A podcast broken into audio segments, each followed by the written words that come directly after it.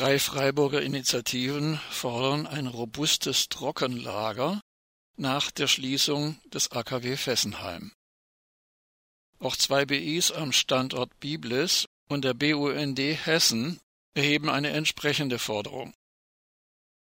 EPPNW Freiburg, Fukushima nie vergessen und die Anti-Atom-Gruppe Freiburg stellen sich hinter die Forderung einer binationalen neunköpfigen Arbeitsgruppe nach einem robusten, nach neuestem Stand der Technik ausgelegten Trockenlager am Standort des AKW Fessenheim. Am Freitag, 22. Mai, wurde zudem bundesweit bekannt, dass zwei Bürgerinitiativen am Standort Biblis sowie der BUND Hessen ein robustes Trockenlager auf dem Gelände des 2011 stillgelegten AKW Biblis fordern. Am 3. September 2019 hatte sich die binationale Arbeitsgruppe bei einer Sitzung der Anti-AKW-Koordination in Breisach konstituiert und seitdem etliche Expertisen von Fachleuten zu den bestehenden Problemen nach der Schließung des AKW Fessenheim eingeholt. In den vergangenen acht Monaten hatte die Arbeitsgruppe immer wieder den 24 im Dreieckland gegen die Atomenergie engagierten Gruppen über die gewonnenen Erkenntnisse berichtet. Der Grund für die Forderung der beiden Bürgerinitiativen AKW Ende und Atomerbe Biblis und des BUND Hessen nach einem robusten Trockenlager für abgebrannte Brennelemente am Standort des stillgelegten AKW Biblis ist die hochriskante Lagerung radioaktiven Mülls vor Ort. Das sogenannte Zwischenlager, in dem sich derzeit hochradioaktiver Atommüll des AKW Biblis befindet, ist mit nur 80 Zentimeter dicken Wänden und Decke nicht sicher. Anti-AKW-Initiativen weisen seit vier Jahren darauf hin, dass sämtliche 16 sogenannten Zwischenlager in Deutschland illegal betrieben werden. Das Bundesverwaltungsgericht hatte im Januar 2015 in oberster Instanz wegen der mangelnden Sicherheit dem sogenannten Zwischenlager am AKW-Standort Brunsbüttel die Genehmigung entzogen. Sämtliche 16 deutschen sogenannten Zwischenlager für hochradioaktiven Müll sind baugleich oder sogar weniger stabil errichtet.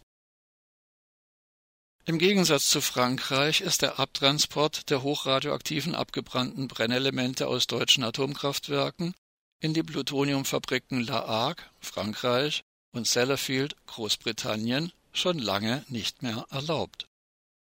Diese Fabriken werden dennoch in Deutschland immer noch häufig irreführenderweise als Wiederaufarbeitungsanlagen bezeichnet. Die angelieferten Brennstäbe werden dort zerkleinert und in Chemikalien aufgelöst, um das darin enthaltene Plutonium zu separieren. Mit einem Recycling oder einem sogenannten Brennstoffkreislauf, wie es von Seiten der Atomindustrie auch im Falle der geplanten sogenannten Wiederaufarbeitungsanlage Wackersdorf vor vielen Jahren propagiert wurde, hat dies alles nicht das geringste zu tun. Die Plutoniumfabrik Usine Plutonium La Hague ist einer der weltweit schlimmsten Hotspots der Radioaktivität. Die in der Nähe des AKW Flamanville befindliche Fabrik am Cap de la Hague gibt nach Angaben des World Information Service on Energy WISE in Paris 40 Mal mehr Radioaktivität in die Umwelt ab als alle rund 400 weltweit betriebenen Reaktoren zusammen. Transporte von abgebrannten Brennelementen aus deutschen Atomkraftwerken in eine dieser Plutoniumfabriken sind seit dem 1. Juli 2005 nicht mehr zugelassen.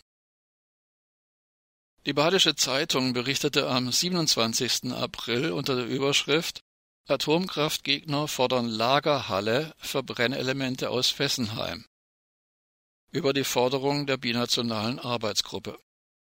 Explizit forderte der Anti-Atom-Aktivist und ehemalige Bundestagsabgeordnete Eberhard Bub, der schon in den 1980er Jahren mit dazu beigetragen hatte, eine sogenannte Wiederaufarbeitungsanlage Wackersdorf zu verhindern, im Namen der neunköpfigen Arbeitsgruppe den Bau eines Trockenlagers mit Stahlbetonwänden und Decken von mindestens 1,8 Meter Dicke.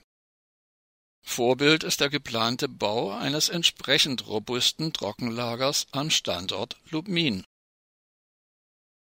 Der französische Stromkonzern und AKW-Betreiber ÖDF reagierte umgehend und gab bekannt, keine solche Halle bauen zu wollen. Damit jedoch geben sich die drei Freiburger Initiativen nicht zufrieden. Sie befürworten eine länderübergreifende Diskussion über Möglichkeiten, die langfristigen Gefahren und Risiken des Atommülls so klein wie irgend möglich zu halten. Und sie erachten einen Abtransport abgebrannter Brennelemente in die Plutoniumfabrik La Hague für, so wörtlich, nicht verantwortbar